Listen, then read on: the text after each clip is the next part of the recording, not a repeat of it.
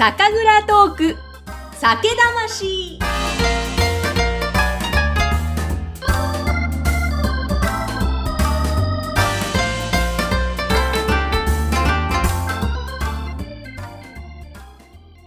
こんにちは。酒蔵ナビゲーターのぐっさんこと山口智子です。この番組は蔵元さんのこだわりやお酒ができるまでのストーリーとともに日本酒をさらに美味しく味わっていただきたいという番組です。いつもは黒本さんをゲストにお迎えしましてお話をお届けしていますが、今回は私ぐっさんの一人喋りでいこうかと思っております。あの、ちょっと語ってもいいでしょうか？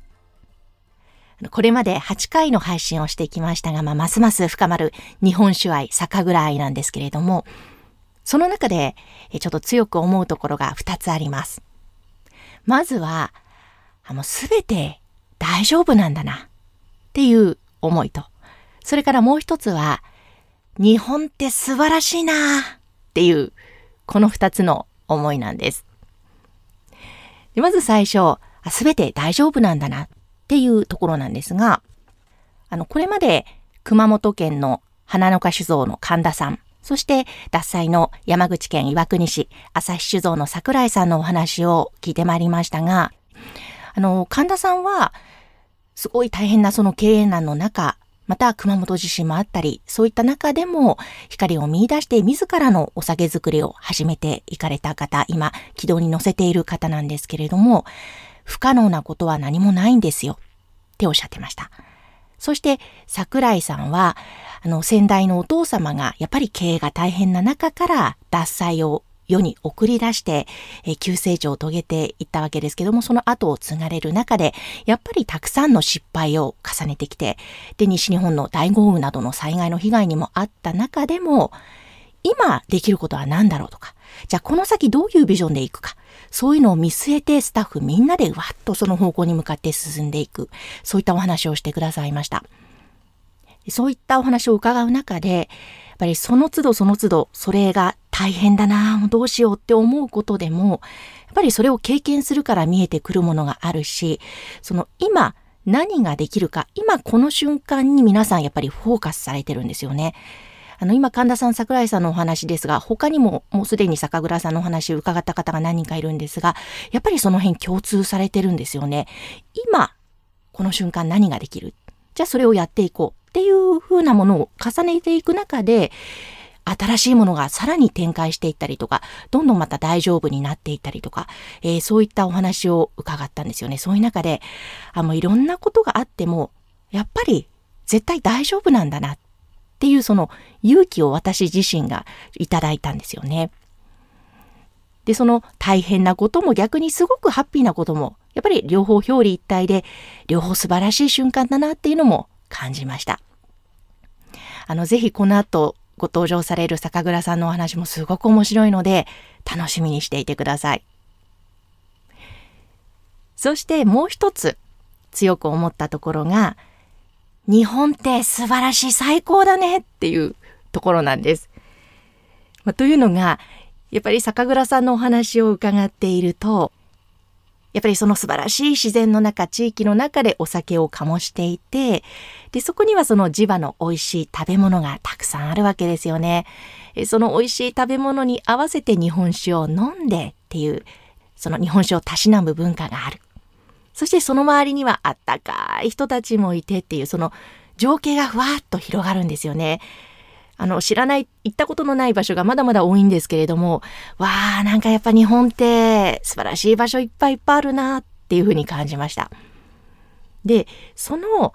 素晴らしいその土地その土地で作られているのがお米ですよね。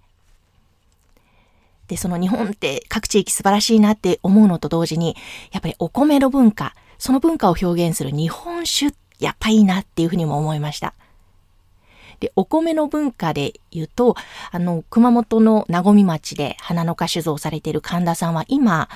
無農薬、さらに無化学肥料で、熊本の在来種米、ホマシを自らの手で育てて、日本酒を醸しているんですよね。それから、獺祭の朝日酒造さんは、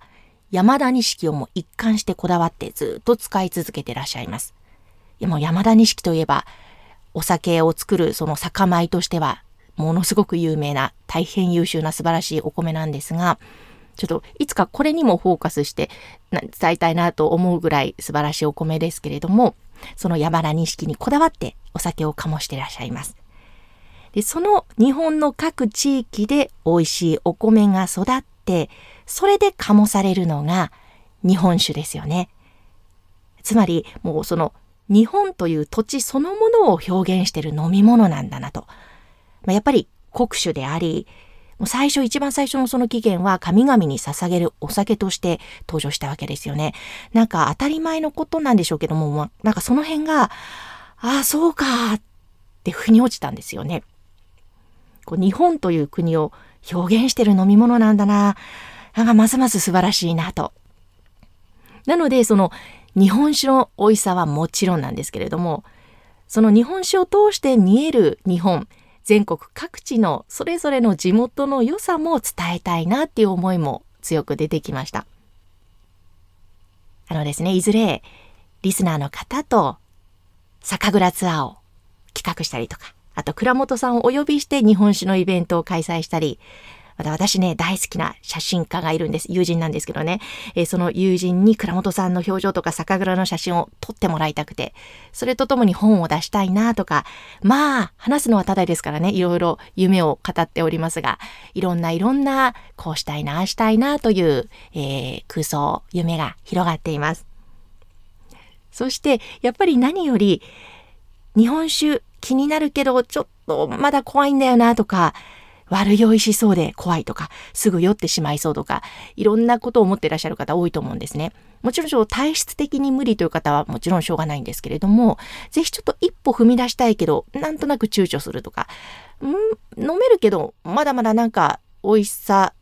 素晴らしさまではちょっと感じられないとか、そういった方には、もうぜひぜひ、もっともっと美味しい日本酒をたくさん飲んでいただきたいという思いがあります。本当に美味しいんですよ、も